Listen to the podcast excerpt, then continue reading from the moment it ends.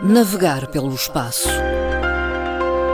Um momento na rádio para compreender a astronomia e o universo. Colaboração da Associação de Astronomia da Madeira.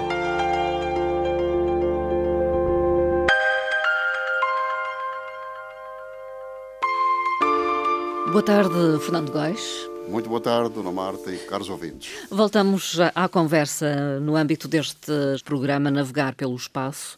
E hoje, Fernando Góis, o tema principal que vamos abordar tem a ver com uh, o primeiro observatório solar, uh, SOHO. SOHO. Solar Heliospheric Observatory. Observatório Solar e Heliosférico. E foi lançado já há 25 anos. Ora, tem já alguns anos. Este equipamento, ou esta sonda, foi projetada para durar dois anos, estar em missão durante dois anos, porque ele está distanciado da Terra cerca de 1,5 milhões de quilómetros, um bocadinho afastado e, e portanto, numa posição onde uh, está sujeito a temperaturas extremas. E a verdade é que os dois anos já estão há muito ultrapassados. Uhum. Mantém-se em órbita e só vai ser substituído em 2025, provavelmente. Uhum. Mas para nós termos uma ideia do que é concretamente, o que é que é este observatório solar, é pegarmos numa raquete e, com a raquete, olharmos para uma luz que está na nossa casa e conseguirmos tapar essa luz com a raquete. É o eclipsar da luz que incide sobre nós. É o que se passa com o Sol. Essa raquete é uma raquete gigante, instalada na, na, sonda, está apontada permanentemente para o disco solar. O que é que se observa concretamente? Uma certa especificidade de imagem. Vemos o eclipse do Sol, portanto, não estamos a ver luz solar, e à volta conseguimos observar todos os objetos do sistema solar que rodeiam o Sol. É uma visibilidade de todos os objetos a, surg a, surgirem à volta do Sol, ou a, darem, a fazerem a sua rotação ou translação à volta do Sol. E o que é que vemos? Vemos muitos eh, eh, planetas e, inclusivamente, uma coisa que não se estava a pensar, mas que eh, é uma coisa significativa, que é detectar os cometas que rodeiam o Sol. Portanto, esta questão de o equipamento observar o Sol teve três objetivos. Uhum. Era aquilo que não se tinha até aí. Uh, através dos telescópios não era possível fazer isso. Munidos destes equipamentos, especificamente para o Sol, vamos fazer o que com isso? Observar por que razão a coroa solar, que está um bocadinho acima da superfície do Sol, a superfície do Sol tem à volta de 4 mil, 5 mil graus. Mas porquê que a coroa solar pode atingir 15 milhões de graus? O que é que existe ali? O que é que as partículas e o vento solar, as injeções da massa solar e toda a movimentação da estrutura interna do Sol, que é ajatada cá para fora, qual é a razão e o que é que acontece? Quais são estas, eh, estas hum, movimentações Reações, físicas sim. e alterações físicas que existem?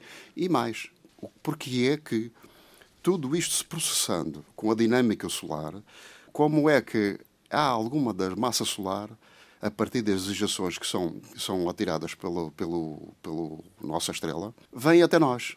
É, primeiro, estudo da estrutura interna do Sol. Depois, estudar a coroa solar e as temperaturas que ali vêm. O movimento e as injeções da massa solar que são disparadas, uhum. chamemos-lhe assim, entre aspas, para nós ou para os planetas mais próximos. Uhum.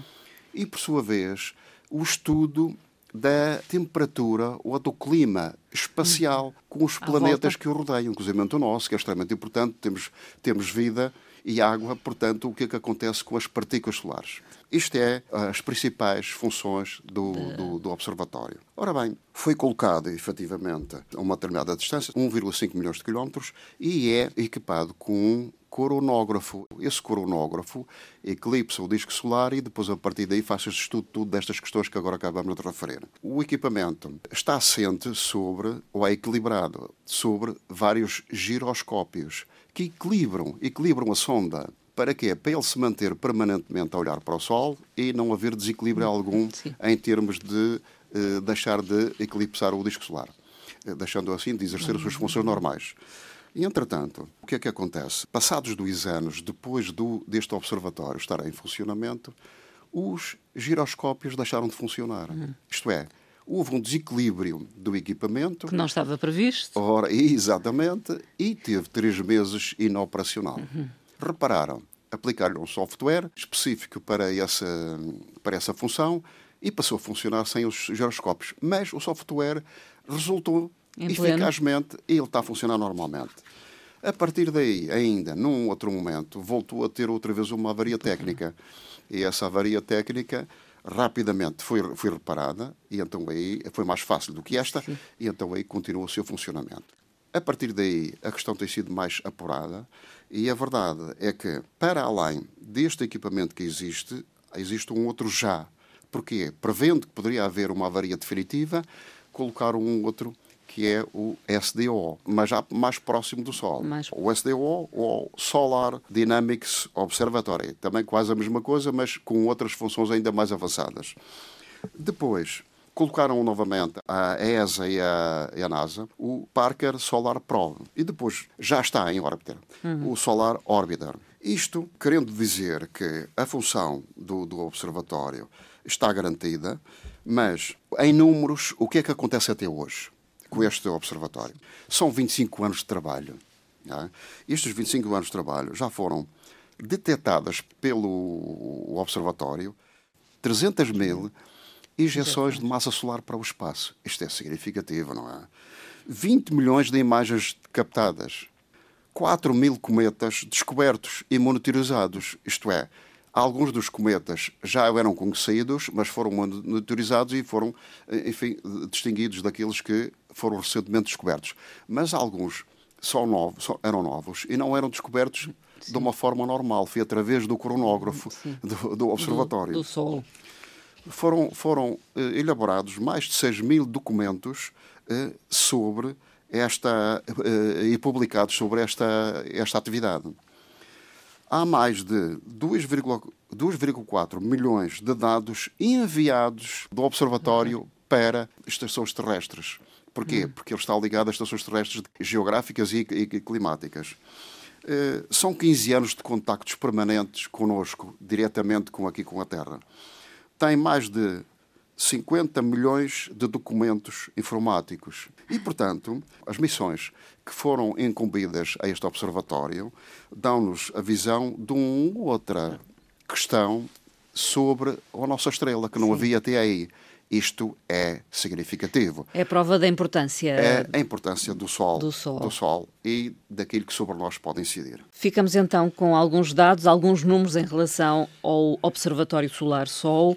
Eh, Ficam também aqui nesta emissão breves eh, referências, eh, por exemplo, ao Space X. O que é este equipamento? São os equipamentos mais recentes, mais Hum. atualizados de, de missões que são, são agora, eh, futuras missões são possíveis de enviar para o espaço. Ta- Estamos a contar, como é natural, a NASA eh, socorreu-se e socorre-se de uma parceria privada com Elon Musk. Hum. Eh, o homem efetivamente montou uma série de equipamentos, um deles é o foguetão, que é significativo, que tem outra capacidade que não tinha os anteriores, Hum. e, para, além disso, a cápsula. Permite lançar a cápsula. para lançar a cápsula para, para o espaço, para a estação espacial. Deixou a NASA, deixou de depender da Rússia. Portanto, deixou de haver esta ligação com eles direta, passando a ser o Sr. Elon Musk e provando que existe capacidade para futuras missões, quer à Lua, quer eh, que é aquilo brevemente que irá acontecer, quer à Estação Espacial, quer à Lua. A cápsula já chegou à Estação Espacial Já chegou Internacional. com duas coisas que provou eficácia nisso, que é transportar astronautas, transportou quatro astronautas agora recentemente e também transportou uma série de equipamentos para a estação para prover de eh, material próprio para estudos e missões. Outra referência breve eh, tem a ver com os asteroides. No momento atual, a importância dos asteroides é tão grande que é preciso acompanhá-los. São os tesouros pré-históricos do sistema solar. Portanto, significa que muitos estão intactos. Estando muitos intactos, é preciso acompanhá-los e saber o porquê que a razão se encontram intactos depois dos primeiros 800 milhões de anos, onde tiveram uma série de choques e de eh, colisões em cadeia. Depois, é a sua utilidade em termos eh, futuros, que é alguns deles, sendo tesouros, que aqui está, entre aspas, podem conter efetivamente muitos diamantes e material que nós na Serra são muito valiosos. São reservatórios eh, de Exatamente. conhecimento. digamos. Exatamente. São relatórios de conhecimento e, portanto, é necessário ir lá voltar novamente. Existe uma missão que é chamada Missão Lucy, que no próximo ano se vai iniciar para perdurar durante 12 anos para principalmente monitorizar os asteroides que estão à volta de Júpiter. Eh, E porquê? São dos tais que efetivamente estão intactos e para saber o que é que, eh, o que, é que contêm.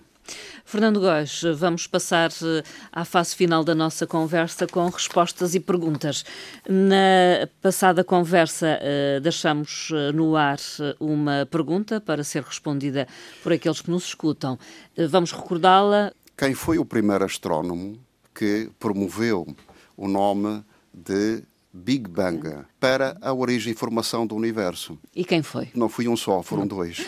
Embora um, de forma direta, não o tivesse feito, que é o Lemaitre. Mas hum. o Lemaitre fez o estudo correto, qual era a dinâmica do universo, como é que ele se comportava em termos iniciais, o átomo primordial e com a sua explosão primordial, só que não lhe deu o nome de Big Bang. O Big Bang vem hum. a seguir chamou-lhe foi a explosão do átomo primordial. Jorge Lemaitre. Jorge Lemaitre, um astrónomo uhum. belga e padre. Tanto foi um estudioso contemporâneo de Einstein, mas também do Fred Hoyle. Uhum. Só que o Fred Hoyle foi aquele que efetivamente é o pai do nome, mas deu de uma forma jocosa, isto é, foi para uma, uma publicação radiofónica e, entretanto, o que é que aconteceu? Não concordava com, com o Big Bang, mas disse-lhe, bom, isto é aquilo que vocês querem chamar uma coisa espécie de Big Bang. Hum. Ora, e ficou. Ficou o Big Bang. A verdade é que o Lemaitre, como fez o estudo apurado de tudo isto em pormenor, continuaram a dar-lhe um mérito de ter feito esse estudo só sem o nome de Big Bang. Big Bang foi criado de uma forma espontânea, por brincadeira, Jocosa, por, por Fred Hoyle. Mas são reconhecidos os dois como os homens do Big Bang. Tivemos duas respostas. Sim uma senhora Lídia Leal e outra senhora chamada Rubina Fernandes. A dona Lídia Leal aproximou-se e disse que era o Jorge Lemaitre. Portanto, vamos considerar ela como certa, não vamos, não vamos aqui levantar questões. E vamos então deixar no ar uh, uma, uma pergunta outra, para. Uh, uma outra que é muito simples e toda a gente sabe praticamente. Quem foi a primeira mulher que saiu para o espaço e qual a nave que tripulou. Fica a pergunta para ser respondida uh, nas vossas páginas. Exatamente. Quero recordar. Facebook ou o e-mail hum. aam arroba astronomiamadeira.pt Muito obrigado, caros ouvintes. Obrigada, Fernando Góis. Até Muito à próxima, também, que será próxima. por altura do Natal. Obrigado.